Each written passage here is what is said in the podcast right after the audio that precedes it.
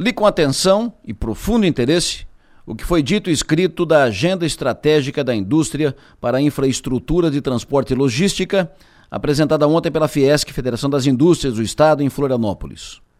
Com profundo interesse, porque o desenvolvimento do Estado, o crescimento da renda e garantia de melhor condição de vida para as pessoas passa por aí.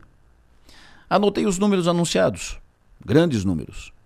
O estudo feito por técnicos da Fiesc técnicos competentes, reconhecidos, o estudo aponta que o Estado catarinense carece de investimentos de 18 bilhões e meio de reais em sua infraestrutura de transporte nos próximos quatro anos para alcançar um padrão considerado adequado para a segurança e eficiência do sistema.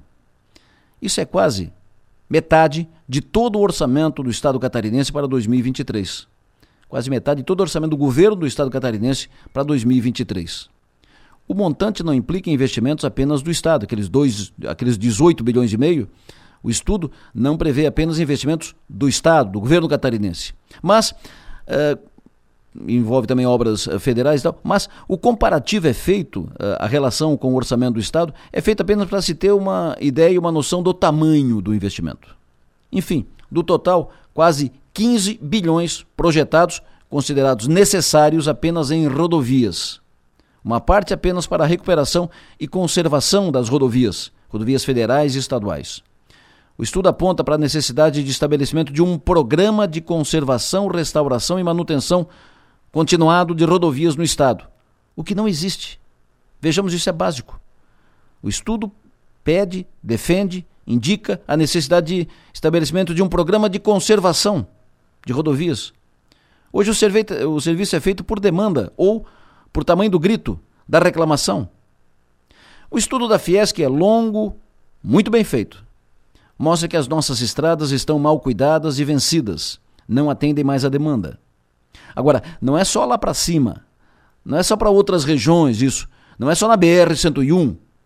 Não consta no estudo da Fiesc, mas se encaixa perfeitamente na mesma descrição o anel viário de Criciúma, especialmente no trecho que leva à área industrial da linha Batista, onde tem a principal concentração de indústrias e ali geração de renda, receita do município. A principal fonte de receita do município é ali, naquela área onde está concentrado o maior número, o maior volume de indústrias do município de Criciúma, ali naquela região da linha Batista.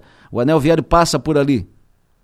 A estrada está esburacada, mal conservada, mal sinalizada, perigosa.